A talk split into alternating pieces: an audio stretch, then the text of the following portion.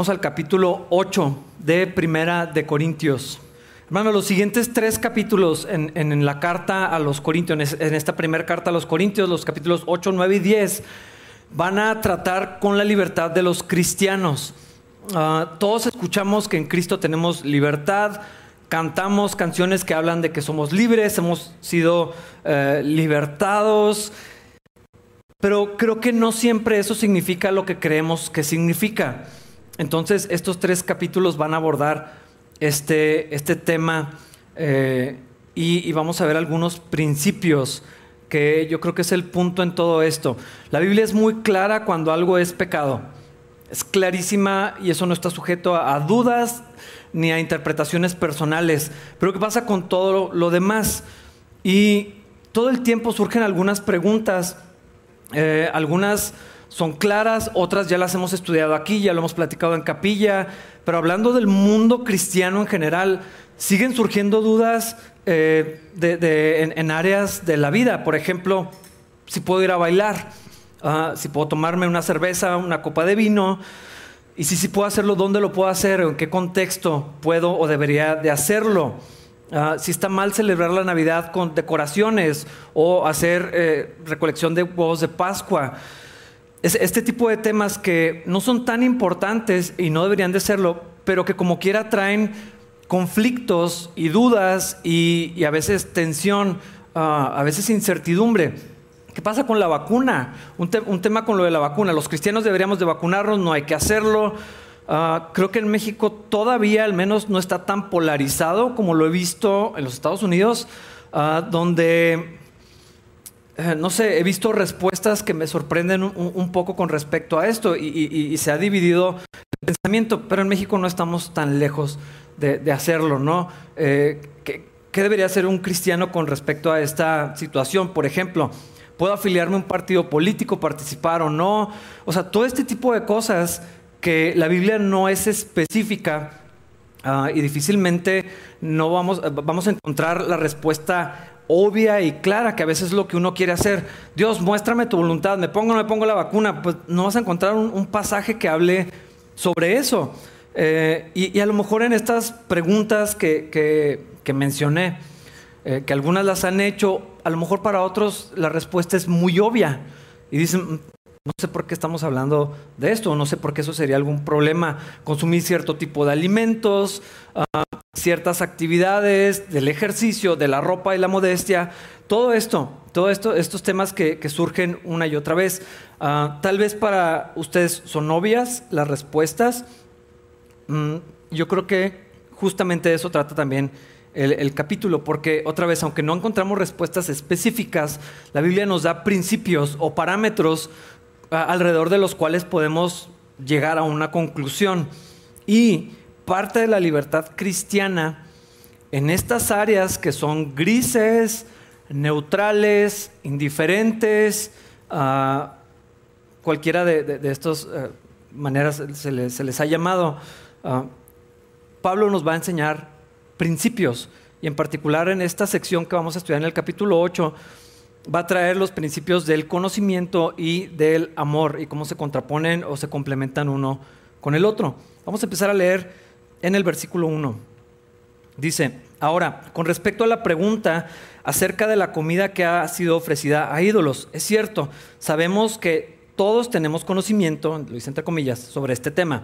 Sin embargo, mientras que el conocimiento nos hace sentir importantes, es el amor lo que fortalece a la iglesia. Ya lo había mencionado antes, la primera carta a los Corintios es una respuesta de Pablo a varias preguntas y preocupaciones que le habían hecho llegar a, de las divisiones y temas en particular como, este. Le preguntaron, Pablo, ¿qué hacemos con la carne sacrificada a, los, a los, ídolos? Ah, ¿Cuál es la situación? Ya lo hemos visto, Corinto era una ciudad pagana, mucha idolatría y templos muy importantes estaban, estaban en esta ciudad. Era lo normal, era lo común. Aún la inmoralidad que había en la, comunidad estaba ligada a los ritos paganos. O sea, tenía que ver con lo que sucedía en el, en el templo. Y por supuesto había sacrificios de animales. Era normal llevar animalitos y presentarlos en el altar. Eh, se sacrificaban y pasaba esto. Entonces llegaba la gente con un borrego, un becerro, uh, lo llevaban a, su templo y se sacrificaba en honor a un dios o a una diosa. La carne, se, o sea, el animal se, destazaba y se repartía en tres porciones. Una, eh, una tenía que quemarse, pues era lo que se, ponía en, el altar. Ah, otra porción se la daban al, adorador, o sea, la persona que llegaba, la familia que llegaba con el animalito, le daban una porción de, del animal. Eh, y, la, y la otra porción era para el sacerdote. Pero si el sacerdote decidía no comerla o tenía mucha, esta carne se vendía. O sea, había mercados y había restaurantes alrededor y, todo era lo mismo ah, para donde se servía esta, esta carne. Por lo general era carne que era más barata que ir a la carnicería. Entonces, eh, ¿quién no quiere carne buena y barata? Eh, era lo que estaba sucediendo. A, la gente le encantaba una buena oportunidad, sobre todo si consideramos que el animal que se ofrecía en sacrificio pues era lo mejor que tenías. Era el mejor borrego, era el mejor becerro, o sea, era, carne de primera calidad, lo que habían cuidado más. Y luego barata, obviamente todo el mundo quería de eso. Todavía más lo que estaba sucediendo, porque esta carne estaba lista para, para el consumo y entonces había otra vez restaurantes ahí alrededor donde se servía la carne en el mercado y todo esto, pero eh, había eventos sociales y comerciales que sucedían alrededor de estos eventos. Ah, muchos, los, que están en los negocios saben que muchos negocios se cierran en un restaurante y muchos en un bar y muchos en varias visitas a, a, cualquiera de estos dos lugares. Yo lo vi con el que fue mi jefe por mucho tiempo, los mejores negocios los cerró allí. Eran días dedicados específicamente a negociar y platicar y comían algo, se los llevaba a algún lugar, se tomaban algo y así, así cerraban los negocios. Eso sigue pasando y no era la excepción en, en este lugar. Entonces, participar de una vida comercial incluía estar en los rituales donde se, se, ofrecían animales y era una fiesta para los dioses, pero ahí es donde pasaban los negocios también no participar de esto, no solamente decir, bueno, pues no compro, eh, la compro más, más, más cara la carne. En algunos sentidos, o para algunos hermanos, era una especie de suicidio comercial. Pues nunca vienen las reuniones, no están las juntas de empresarios, eh, y, el motivo era la conciencia del creyente, ¿no? Porque estas reuniones, estas fiestas, algunas eran sociales, otras comerciales, estos eventos eh, tenían que ver con la fiesta del, dedicado al, dios o a la diosa. Entonces la comida estaba dedicada a los dioses, a los ídolos. Y empezó a crear conflicto en el corazón de, algunos. Voy, no voy, es que no podemos participar de la idolatría. La Biblia es muy clara con esto pero si no vamos a ir, vamos a dejar de tener conexiones comerciales, ya no vamos a, pertenecer a, cierto círculo social, eh, y otros otros cristianos decían, los ídolos no son nada, no pasa nada, cómanse la carne, vamos a los lugares, participamos de esto, que tiene que lo hayan ofrecido al Dios y que tiene que estar aquí detrás de mí un toro con las manos así levantadas, no pasa nada, somos cristianos. Esto era lo que estaba sucediendo, porque había diferencias de opinión, diferencias de conciencia, diferencias de convicción, y en algunos casos había críticas y había juicio unos contra otros y había condenación de decir, híjole, pues no, qué cristiano y qué anda haciendo en aquel lugar y, todas estas cosas que estaban pasando en el corazón. Eh, en, la, en, la, carta a los romanos, lo vimos en el capítulo 14, estaba pasando lo mismo, había pleitos y unos estaban menospreciando a los otros. Bueno, este era el peligro potencial que también estaba, eh, estaba sucediendo aquí en la iglesia de, entre los cristianos en Corinto. Pero el tema más importante no es la carne, es lo que se desprende de, esta pregunta. Eh, o sea, es nada más como un punto de partida, si me puedo comer la carne o no, que fue sacrificada a los ídolos. Lo que está sucediendo es que el tener conocimiento, y lo digo con comillas de aire, eh, porque así lo dice esta versión, dice, todos tenemos conocimiento. Pablo le está diciendo, yo sé que todos saben cosas, porque eso era lo que estaba sucediendo acuérdense que los corintios eran amantes del conocimiento. Querían saber todas las cosas y traían una nueva filosofía y, era algo hasta de lo que ellos se jactaban de saber cosas, eh, pero estaban perdiendo el punto. Porque eh, el principio del amor, la vida cristiana es fundamental, no lo que sabemos nada más acá en nuestra cabeza. Y eso era lo que estaba causando eh, las preocupaciones y esto, era lo que, esto es lo que Pablo está abordando. Es mucho más fácil tener blanco y negro como respuestas para todas las preguntas de, la vida cristiana. De hecho, creo que ese ha sido en muchos casos el punto de partida para las reglas que se han impuesto eh, en iglesias y en denominaciones completas, porque es más fácil eh, decir, no, no puedes hacer esto. ¿Por qué? Porque no, porque es pecado. Eh, en, la iglesia en la que yo crecí, esas, eran las respuestas que yo tuve por mucho tiempo. ¿Por qué no hacemos eso? ¿Por qué está mal? ¿Por qué no agrada a Dios? Y no había más. Entonces, eh, a mí me, la verdad, a mí me da pena decir eso a mis amigos que no eran cristianos porque se me hacía una respuesta que no es una respuesta. ¿Por qué no ustedes no hacen esto? Porque no se hace. Pues no sé, o sea, no sabía por qué, pero es más fácil. Nadie haga esto. Y la Biblia no es, no es lo que enseña. Ah, otra vez, la Biblia es clara con lo que es pecado, con lo que Dios quiere. O sea, en, eso no hay dudas. Varias veces encontramos la voluntad de Dios es ta, ta, ta, ta, y nos dice algunas cosas y sabemos todo lo que ofende a Dios. Pero ¿qué pasa con todo lo demás que no es tan, tan claro? Y aquí los cristianos no debemos regirnos por el conocimiento, que era lo que le estaba pasando a los corintios, sino por el amor. Es un principio más alto eh, y sobre todo tiene que ver con el carácter de Cristo. Es, lo que Cristo hizo y al final lo voy a, lo voy a mencionar. Ah, es ser dirigidos por el Espíritu. Yo sé que eso suena como muy místico y pues sí es sobrenatural, pero esa es la verdad. Eh, y a veces eso suena a no respuesta. Yo me acuerdo de una persona que me dijo, dime qué hago, o sea, sí o no, es más fácil, no me pongas a orar. No me digas que le pregunte a Dios. O sea, sería más fácil que no me dijeras, haz esto y no hagas esto. Ah, y sí sería más fácil pero, pero no, es, no es la vida de Cristo, no es la vida cristiana. Y eso lleva a cargas que no debemos de ponernos. Eh, eh, el Señor Jesús era lo que criticaba y decía, es que ustedes ponen cargas sobre la gente que ni siquiera pueden llevar, no quieren hacer ni el esfuerzo de un dedo por moverlas ustedes. Ah, es fácil eh, como idea, pero en realidad es, es una carga, es salirnos de la gracia, es regresar a la ley, es regresar a las reglas y, no, es, no es lo que Dios, Dios quiere. Aquí entra la conciencia del cristiano. Y no estoy hablando únicamente de la voz del Espíritu, sino eh, la, conciencia es algo en nosotros que está por debajo de la influencia del Espíritu Santo. Eh, y, nuestra conciencia se forma de acuerdo a lo que conocemos. Y a veces está muy cargada, a veces estimulada, eh, a veces está dañada nuestra conciencia la palabra de Dios renueva nuestra manera de pensar, pero las convicciones que tengamos eh, de acuerdo a la Biblia y basadas en la Biblia son las que van a, regir las decisiones que tomemos y en esas tenemos libertad. Por eso las iglesias se ven tan distintas y por eso eh, allí entra también la, liturgia del servicio.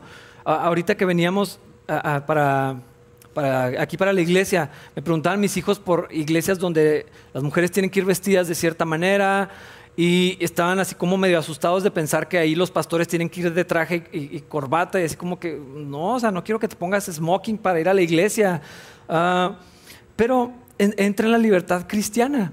O sea, algunas iglesias tienen un, un, servicio más, donde la liturgia es más formal, muy solemne, se cantan solamente himnos, hay otras iglesias donde es una fiesta de principio a fin. Ah, depende de, dónde vengas, vas a ver a, capilla como inclinada hacia una o hacia la, hacia la otra.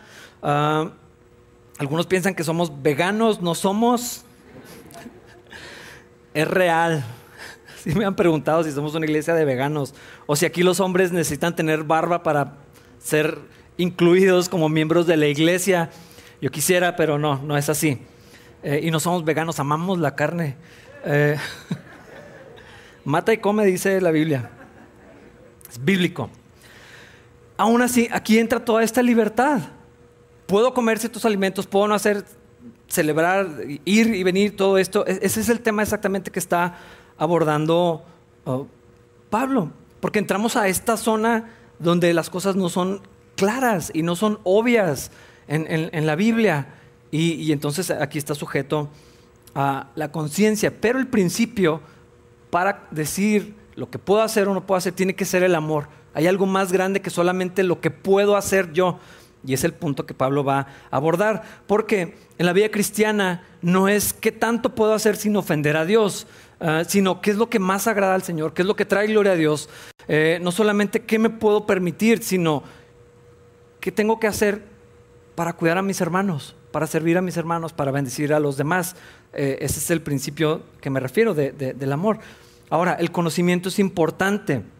En segunda de Pedro eh, dice que debemos añadirle a nuestra fe virtud y a la virtud le tenemos que agregar conocimiento. Sí, también dice la Biblia que tenemos que estar listos para preparar defensa cuando alguien nos pregunte acerca de nuestra fe. Platicamos la semana anterior acerca del discipulado en la familia. ¿Cómo voy a enseñarle a mis hijos si no sé nada? Pues tengo que aprender. El conocimiento es algo que tengo que adquirir. Eh, pero ya sabemos que los corintios amaban el conocimiento. Ah, era su identidad equivocadamente. Se jactaban del conocimiento.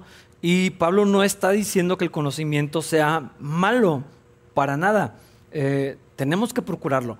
Pero el amor es más importante que el conocimiento. El problema de cuando hay mucho conocimiento que no lleva a una transformación de mi vida, las palabras que utiliza este pasaje es que nos hace sentir importantes, dice esta versión.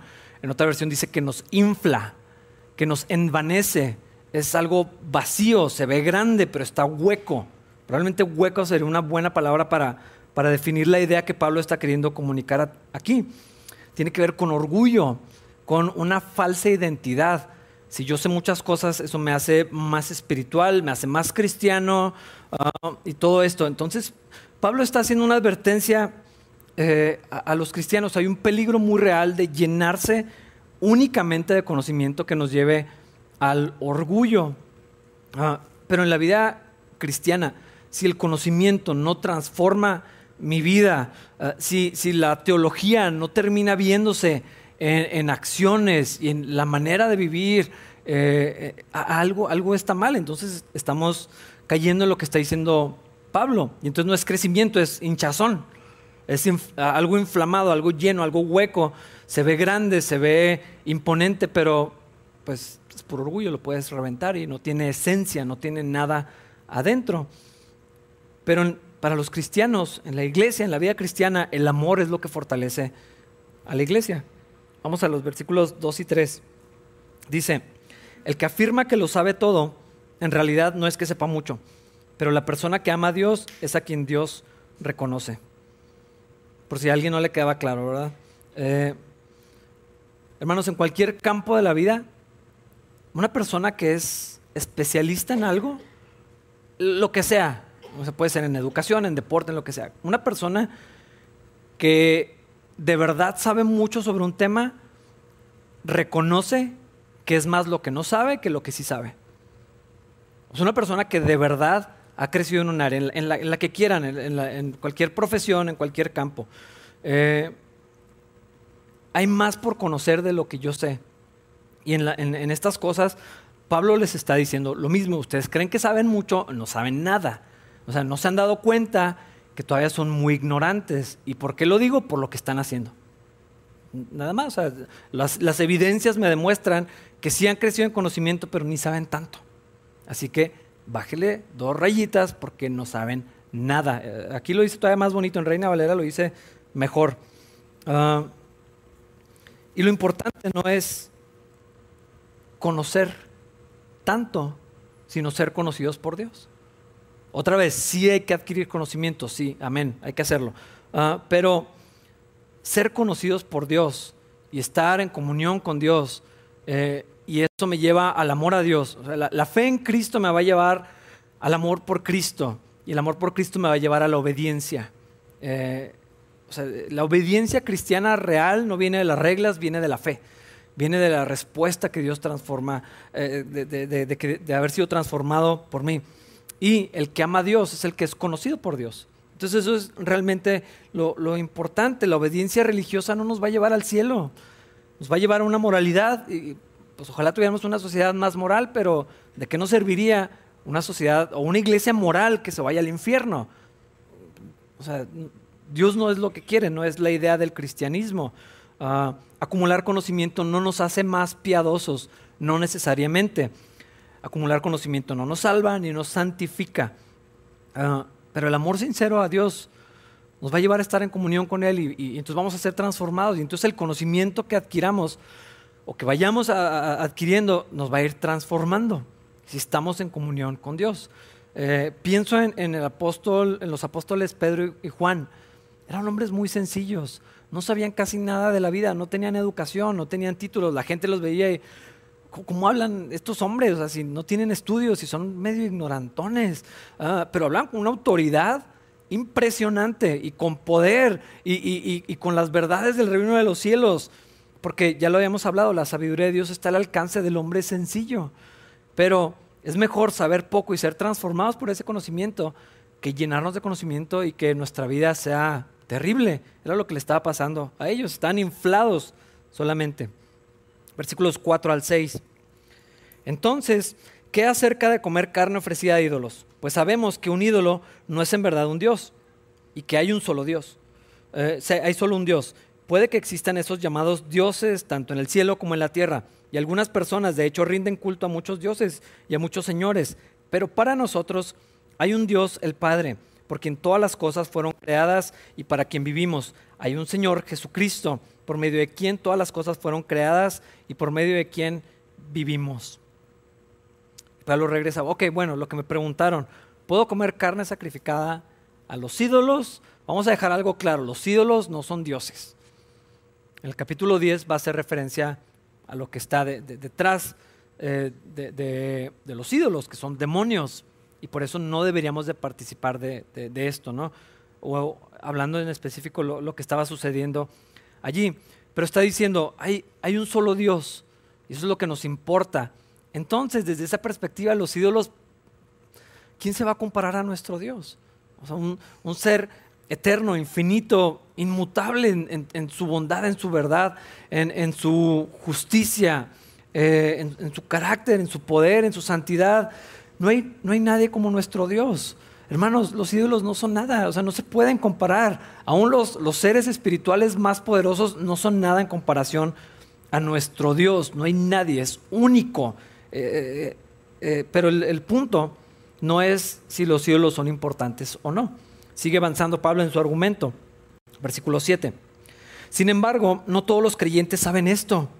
Algunos están acostumbrados a pensar que los ídolos son reales entonces, cuando comen un alimento que fue ofrecido a ídolos, lo consideran adoración a dioses verdaderos y violan su débil conciencia. Aquí es el tema más amplio, ¿no? La libertad cristiana que Cristo ganó por nosotros en, su cruz, en, la cruz y en la resurrección. Y Pablo le está diciendo, sí es cierto, hermanos, o sea, los ídolos no son importantes, pero no todos saben esto. No todos lo entienden. O sea, hay que ser considerados con personas que desde niños los llevaban al templo a ofrecer el animal y a la fiesta que estaba sucediendo se hacía en adoración a ese dios, a esa diosa.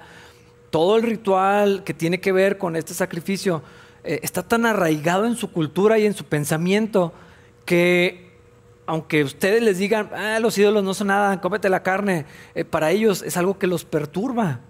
Y ese es el punto. No es, se lo pueden comer o no se lo pueden comer. E, es algo más grande, es algo más importante. Es, no están tomando en cuenta a sus hermanos. No están pensando en nadie más, están siendo egoístas al no considerar la necesidad de otras personas. Pero es que son unos débiles que crezcan. Pues a lo mejor al rato crecen. Mientras eso pasa, si tú eres maduro, si tú eres fuerte, tú deberías de tener consideración de los que son más débiles. Y entonces, eh, no participar de que estas personas estimulen su conciencia, porque van en contra de ella y entonces va a ser pecado. Es el problema. Eh, en Romanos dice, si tu conciencia te dice que estar en un cierto lugar te es pecado y vas a ese lugar estás pecando contra Dios, en tu conciencia, en, tu corazón. Porque si vas así en contra de esa convicción que tienes y porque alguien te dijo, porque, ah, pues el pastor dijo que no había problema, o ah, los hermanos de la alabanza están allá, eh, asumo que no pasa nada y entonces participan de algo que no se sienten cómodos, pero están allí, están yendo en contra de su conciencia y no lo están haciendo por fe. Y entonces lo que no viene de fe es, es, pecado, eso es lo que dice Romanos 14. Ah, entonces, otra vez, el problema no era la carne, porque es carne es un animal muerto, listo para, comerse. Eh, eh, no, hay, no hay pecado en un pedazo de carne. Así como no hay en cierto tipo de dieta, eh, ni dentro de una botella, ni en ciertos lugares, ni en ciertas celebraciones, ni en cierta decoración, ni en ciertos hobbies, o tener una televisión en la casa, o en cierto tipo de música. bueno, algunas sí, otras no todas. En ciertas decoraciones, o sea, ese es el punto, no son pecaminosas en sí mismas, todas esas cosas. Tiene que ver con la conciencia. Eh, e, otra vez, yo creo que lo quiero aclarar, en el espacio que es neutro. O sea, cuando Dios dice que algo es pecaminoso, eso está fuera de los límites, es claro. Pero en todo lo demás, el pecado no está allí, o sea, es, es carne. Pero ese no es el punto. Versículo 8. Es cierto que no podemos obtener la aprobación de Dios por lo que comemos. No perdemos nada si no lo comemos. Y no ganamos nada si no lo comemos. Otra manera de decir esto, comer o no comer no nos hace ni más cristianos ni menos cristianos. Tomar o no tomar no nos hace más cristianos ni menos cristianos. Ir a tal lugar o no ir a tal lugar no me hace más cristiano, pero tampoco me hace menos cristiano. Celebrar o no celebrar yo creo que entienden el punto. Eh, el reino de los cielos no se trata de comida ni bebida. Romanos lo, dice explícitamente. Lo voy, a, citar. El reino de Dios no se trata de lo que comemos o bebemos, sino de llevar una vida de bondad, paz y alegría en el Espíritu Santo. Si servimos a Cristo con esa actitud, vamos a agradar a Dios y también vamos a encontrar la aprobación de los demás. Por lo tanto, hay que procurar que haya armonía en la iglesia y tratar de edificarnos unos a otros. Esto es lo que a Dios le interesa. La fe, la obediencia real, la que viene de amor por Cristo, de comunión con, Dios. Eh, y lo que debemos procurar es honrar y agradar a Cristo en todo lo que hacemos, pero también andar por la vida considerando a mis hermanos, teniendo amor por ellos, pensando en qué, les beneficia a ellos y, cuidar que mi vida no sea un tropiezo, no es algo que estimule su conciencia, eh, no andar peleando por allí porque yo sé muchas cosas, porque era lo que estaba pasando con ellos. Los corintios decían, o sea, estaban yendo a estos lugares decían, X y me como la carne, o sea, pues maduren, o sea, no sean bebés en la fe, no han entendido la gracia y todas estas cosas. Estaban teniendo una actitud donde no había amor, donde no estaban considerando a nadie sino a sí mismos. Versículos 9 y 10. Pero ustedes deben tener cuidado de que su libertad no haga tropezar a los que tienen una conciencia más débil. Pues si otros te ven con tu conocimiento superior comiendo en el templo de un ídolo, ¿acaso no se sentirán alentados a violar su conciencia al comer un alimento que se ofreció a un ídolo? Yo creo que Pablo lo está diciendo muy claramente aquí, ¿no? Eh, y, hermanos, es bien fácil tropezar en esto. Eh, es complicado porque muchos, los que tenemos mucho tiempo en el cristianismo, la mayoría venimos de un cristianismo muy legalista, muy de reglas. Eh, en la iglesia y en la vida y cómo se tiene que ver, tienes que estar tantos días a la semana en la iglesia, porque si no, tal vez no eres tan cristiano como crees, estás escondiendo tus dones. Eh, si te tomabas tiempo para atender a tu familia, mm, ¿y el don dónde está? Eh, ¿Y Cristo dónde está? Y entonces, ah, con un corazón sincero, eh, al querer servir a Cristo, pues nos sujetábamos a todas las reglas. Eh, era más fácil y, la mayoría de los, otra vez, de los que tenemos mucho tiempo en el cristianismo, casi todos venimos de un contexto así. Entonces, llegar a, entender lo que la Biblia dice y lo que la Biblia no dice, a veces es complejo. A veces hay trazos en, nosotros que son muy difíciles de quitar, como le estaba pasando a estas personas. Hoy toda la vida crecí sabiendo que eso es idolatría y ahora me dices que me coma la carne, mm, pues me siento incómodo con esto. Ah, esto era lo que estaba pasando. Lo mismo sucede eh, en, el cristianismo ah, actual. Ah, para algunos es incómodo, para otros es complejo. Oye, pues es que yo nunca he participado de esto, nunca he hecho esto, siempre me dijeron tal cosa. Eh, y, ahora liberarme de eso se me hace muy difícil. Mi conciencia está atada, mi conciencia está reprimida. Eh, y yo creo otra vez que el estándar tiene que ser la palabra de Dios. La Biblia es la que poco a poco nos va a ir transformando nuestra manera de pensar y va a ir cambiando nuestras convicciones. Pero hay que ser cuidadosos, hermanos, con, con cuando tenemos cierto conocimiento de la gracia de Dios, de la vida cristiana, de la libertad en Cristo, de no menospreciar, de no criticar, de no juzgar, de no oprimir, de no intentar convencer al que tiene la conciencia débil, ah, es que no es ni siquiera nuestro trabajo. Si hay una conversación, si te preguntan, si tienes oportunidad, ah, bueno, podemos hablar de convicciones, eh, pero, pero hay, que, hay que ser cuidadosos, hermanos. Yo creo que eh, eso es parte de lo que la Biblia nos está diciendo. A ser respetuosos también con las convicciones de otros. Ah, y yo creo que esto se ve más fuertemente en iglesias o denominaciones.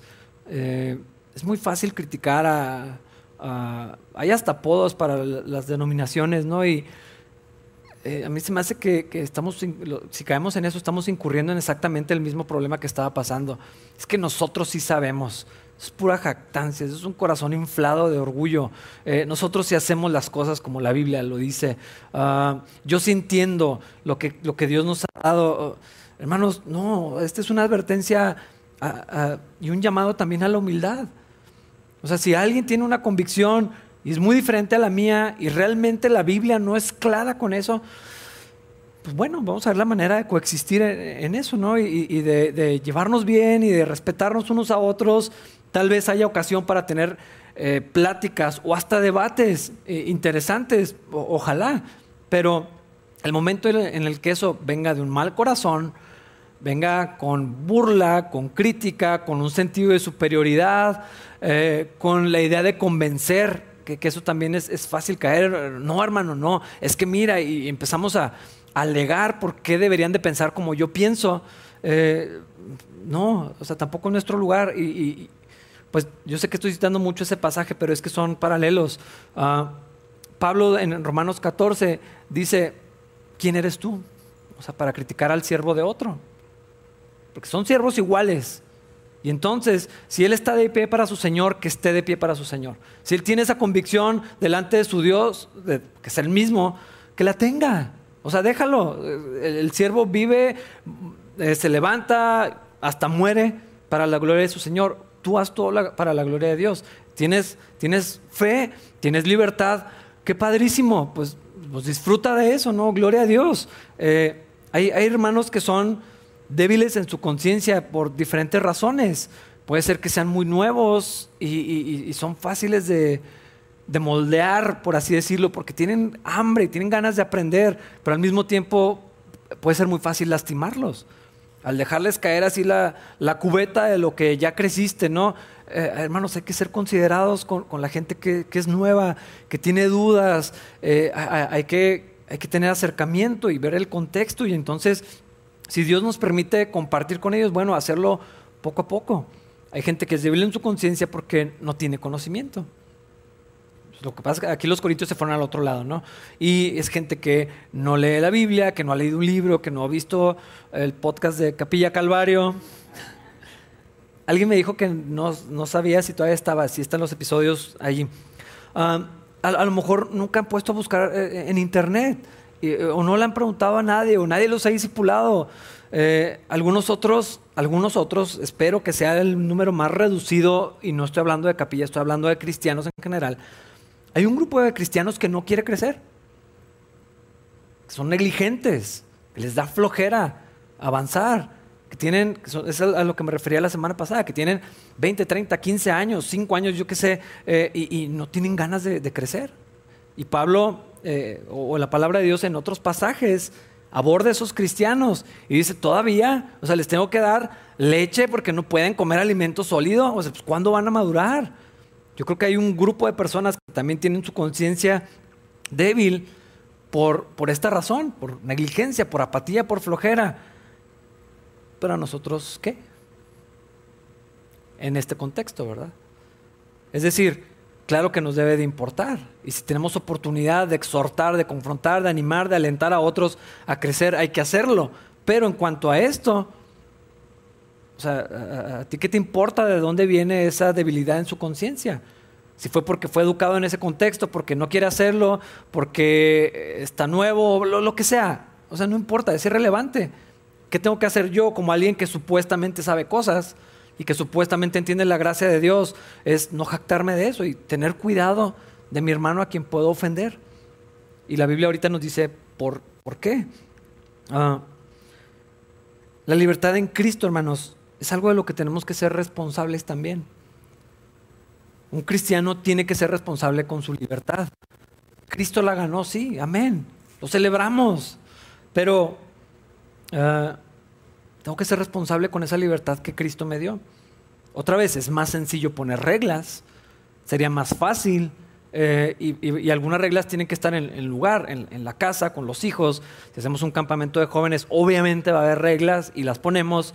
yo creo que es claro que no estamos hablando de eso, sino de decir, los chavos de capilla eh, no pueden tener novia hasta los 18 años. Ser una regla con la que yo crecí y vi las consecuencias de eso.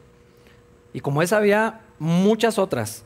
Ah, sería más fácil hacerlo, pero no es lo que Dios, Dios quiere. Ah, esa no es la vida cristiana. El fin del hombre es glorificar a Dios, sí, pero también gozar de Él para siempre, disfrutar de Él para siempre. La vida cristiana es padrísima. Y yo me siento triste, de, verdad. Me duele el corazón cuando conozco cristianos que no disfrutan la vida cristiana, que creen que es una vida opresiva, de reglas y un Dios enojado y, todo está mal y todo es pecado y, yo no quiero eso porque eso no es lo que la Biblia nos, pide. No es una vida de frustraciones. Eh, aún los límites que Dios nos pone y la dirección donde Dios nos... O sea, es para nuestro bien. Hay bendición, hay vida eterna. Un cristiano que no tiene gozo, algo, algo no está bien. Porque la vida cristiana es padrísima, de verdad. O sea, es que es vida de verdad. Es vida abundante. Eh, y la ilustración que, utiliza el mismo Señor es como un río que brota y que salta. Y, o sea, e, es, es otra cosa a lo que algunos hemos pensado al menos en algún momento de nuestra vida.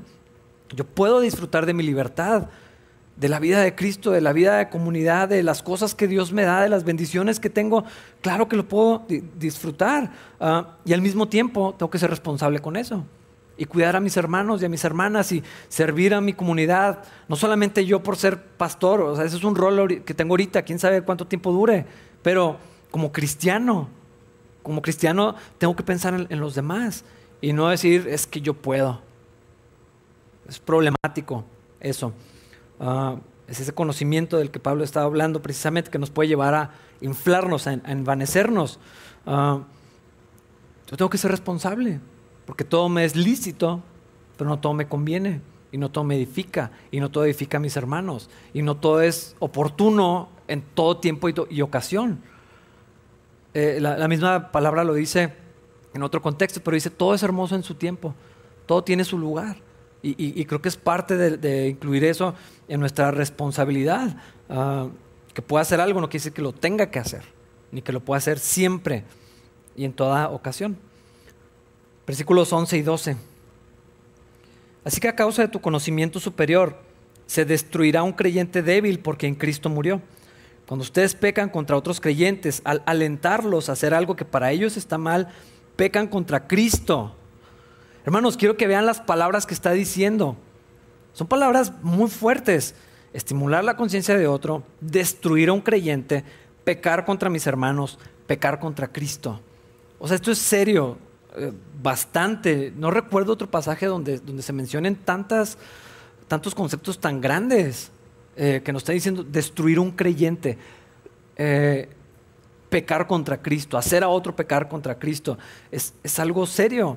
Entonces, no es nada más que cada quien pueda hacer lo que quiere, ay, no, pues como, no quiero vivir para andar agradando a la gente, eso es lo que más he escuchado con este tema. Pero ¿y Cristo? ¿Dónde vamos a dejar al Señor? Cuando explícitamente está advirtiéndonos que abusar de mi libertad, que no ser consciente en mi libertad, que no tomar en cuenta a mis hermanos puede llevar a destruir a un creyente o a pecar contra Cristo, debería tomármelo bastante muy en serio, porque si no me es pecado. Y entonces algo que no era pecado, lo convierto en pecado.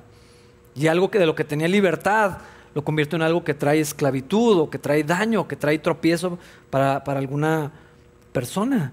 Eh, pues era lo, que, era lo que estaba pasando. Y entonces la mentalidad que tenían los corintios, o muchos de ellos, es, no voy a vivir para los demás. Que se pongan las pilas, eh, que no sean religiosos. Eso era lo que estaban pensando, porque ellos tenían un conocimiento superior. Y Pablo está diciendo, no. O sea, si son tan maduros, entonces cuiden a los, a los, a los menores. Esa es la responsabilidad siempre del, que es, del que tiene más conocimiento, del que tiene cierta autoridad, del que ha madurado. Es una obligación cuidar a los, a los que todavía no. Y Pablo los está confrontando con esto. Quítense esa mentalidad. O sea, tienen que pensar en sus hermanos. Ah, porque el mal uso de mi libertad cristiana, pues es pecado. Y otra vez, algo que no era pecaminoso en sí mismo, con un mal corazón lo convierto en algo que es pecado cuando lo hago sin amor. Versículo 13. Por lo tanto, si lo que como hace que otro creyente peque, nunca más comeré carne mientras viva, porque no quiero hacer que otro creyente tropiece. ¿Cuál es el estándar aquí? Cristo. Me interesa más el bien de otros que mi propia libertad. Tengo derechos en que Cristo me ganó, o sea, tengo, tengo esta libertad que Cristo me dio, sí, sí la tienes, pero un cristiano que quiere parecerse a Cristo y que va siendo transformado a la imagen de Cristo, tiene la misma actitud de, Cristo. Y díganme si esto que acabamos de leer no es exactamente eso. Filipenses 2, versículos 3 al 8. No sean egoístas, no traten de impresionar a nadie, sean humildes, es decir, considerando a los demás como mejores que ustedes. No se ocupen solo de sus propios intereses, sino también procuren interesarse en los demás. Tengan la misma actitud que tuvo Cristo Jesús aunque era Dios, no consideró que el ser igual a Dios fuera algo a lo cual aferrarse. En cambio, renunció a sus privilegios divinos, adoptó la humilde posición de un esclavo y nació como un ser humano. Cuando apareció en forma de hombre, se humilló a sí mismo en obediencia a Dios y murió en una cruz como morían los criminales. El fondo de todo lo que está diciendo Pablo está hablando de la carne, pero no está hablando del carácter de Cristo. Eh, no traten de impresionar a nadie con su conocimiento o su libertad. Los voy a hacer como en paralelo, ¿no? Este de Filipenses y lo de Corintios. Ah, tienen mucho conocimiento, bueno, no traten de impresionar a nadie con eso. No sean egoístas, es decir, no estén pensando en que ustedes pueden ir a hacer lo que quieran eh, por sus derechos y por lo que quieren. No sean egoístas, sean humildes, consideren a los demás como más importantes. Esa es la humildad verdadera. No es pensar que soy una basura. Eso, no es humildad y eso es ir en contra también de lo que la Biblia enseña que, soy ahora en, Cristo. Humildad es pensar que los demás son más importantes, que sus necesidades son más valiosas, que puedo aprender de cualquier otra persona, que sí puedo conceder y tener mi derecho y reprimirlo por el servicio de otro. Eso es lo que está diciendo este pasaje. Sean humildes, consideran a los demás como más importantes. No procuren lo propio, sino los intereses de los demás. Eh, pues no te comas la carne en el mercado. Eso es lo que Pablo está diciendo. O sea, ¿me puedo comer eh, esa carne sacrificada a los ídolos? Claro que puedo. Es más barata, es buena carne. Los ídolos no son nada comparado con nuestro Dios. Pero si eso va a, hacer que un hermano tropiece, nunca voy a volver a comer carne. Jamás en mi vida. Y yo estoy seguro que a Pablo le gustaba la carne. Ah, la misma actitud de Cristo, los intereses de los demás. Lo que acabamos de leer en Filipenses es el Señor cediendo sus derechos, dejándolos a un lado por una necesidad más importante, por los débiles, por los que no podían ayudarse a sí mismos, por los que no sabían qué hacer, por los que estaban desesperanzados, por los que estaban sin conocimiento de Dios, sin posibilidad de acercarse a Dios. Y Cristo, en esta unión perfecta en la Trinidad, en su lugar de gloria, eh, en una intimidad, una comunión que no soy capaz de entender, cediendo eso para venir a tomar una forma de siervo, para morir por nosotros, para morir por mí. No hay, no hay humildad más grande que esa. Eh, me parece injusto que Cristo pagara por lo que yo debía, pero eso es lo que hizo el Señor, dispuesto a sufrir y a llevar un castigo y a padecer por otros, amando a otros, buscando el bien de otros. Entonces, a la luz de ese pasaje, si Cristo hizo eso, no podré ceder un día, una ocasión, mis derechos. No podré no publicar eso que me dan ganas de subir porque quiero que vean que soy un cristiano muy moderno. O sea, no podré callarme la boca para no tropezar a mis hermanos después de lo que Cristo hizo por mí. Ah, yo creo que sí podemos hacerlo. Y, y somos llamados por amor a Cristo y por amor a nuestros hermanos, a la libertad que tenemos, administrarla con sabiduría y considerar a los demás. Ah, ¿Qué significa esto ya en lo práctico? Si algunas personas se sienten ofendidas por todo, ¿significa que nunca en la vida voy a hacer nada? Probablemente no. Ah, si hay algo, ahora voy a ponerme en el lugar del hermano de la conciencia débil, porque eh, a veces los, los, que más rígidos son realmente son los hermanos débiles, son los que quieren las reglas y los que tienen que controlar todo, ¿no? Es, es una conciencia uh, débil, eh, que no depende de la gracia, que no eh, funciona en la gracia de, del Señor. Pues no andes viendo lo que no debes de ver, no andes yendo a lugares donde te va a ofender lo que van a hacer. Eh, es lo que, o sea, yo también pues tengo que agarrar la onda, ¿no? Que no puedo estar yendo a lugares para luego criticar y luego ofenderme y luego molestar y luego causar problemas. Eso por un lado. Pero yendo de, de, del otro lado, o sea, pues bueno, no hay que exponernos si algo nos ofende, nos molesta. No participes de algo que, que estimula tu conciencia. Uh, si algo en tu corazón, en tu convicción dices, yo no voy a hacer esto, no voy a participar de esto, me pongo, no me pongo la vacuna, no consumo tal bebida, y no hablo únicamente de bebidas alcohólicas, de cualquier otra, ¿no? O sea, eh, prefiero ser vegeta vegetariano o, o, vegano, o no voy a decorar mi casa, o lo, que sea eh, pues lo voy a hacer en, mi conciencia para, para, Cristo. Y si pienso lo contrario, pues lo voy a hacer para Cristo, para la gloria de Dios y hacerlo en, la fe que Dios eh, nos ha permitido tener. Eh, yo creo que el problema es también cuando tengo una libertad y un derecho, el alardear de eso, el tratar de convencer a otros, estimular a otros, o sea, empujar eso en otras personas. Ahorita las redes sociales nos dan una plataforma enorme para esto. Y, y a mí me parece que, que, a veces vemos cosas y probablemente las he hecho allí que tal vez no deberían de estar. O sea, ¿para, ¿para qué? ¿Para qué estoy jactándome de una libertad cuando sé que eso puede causar algún tropiezo a alguna persona? Mejor no como carne o me la como en mi casa, donde nadie me vea, donde nadie sepa y disfruto de mi libertad, en donde nuestra cultura familiar, este, estamos de acuerdo, estoy enseñando a mi familia el estándar que tenemos nosotros y por qué hacemos eso. Eso no es ser hipócrita, eso es ser responsable. Son dos cosas diferentes porque he escuchado también este pensamiento, no hace que, ay, no, o sea, yo no voy a andar fingiendo una cosa en la casa y otra en la calle. No, no es eso. Es contexto, es ocasión es sabiduría, es dirección del Espíritu Santo para, ahorita lo hago uh, porque, por, porque puedo, porque es conveniente, o, no lo hago por las mismas razones. Uh, tengan cuidado con el uso de su libertad. Disfruten de la vida cristiana, es maravillosa. Si no la han conocido, espero que la puedan conocer y pronto. Pero sean responsables con eso, con lo que permiten en su vida, lo que permiten en su casa lo que alientan a hacer otros en su casa o fuera de ella, eh, cuidar de no tropezar. Eh, no, no, podemos ser, más bien creo que hay que ser cuidadosos con los tiempos, los lugares y las ocasiones. Tienes libertad, gloria a Dios, tenla para ti. Tenla para ti, tenla en tu casa, disfruta de eso para la gloria de Dios, que eso no sea un obstáculo para un hermano débil, sino que andemos en amor.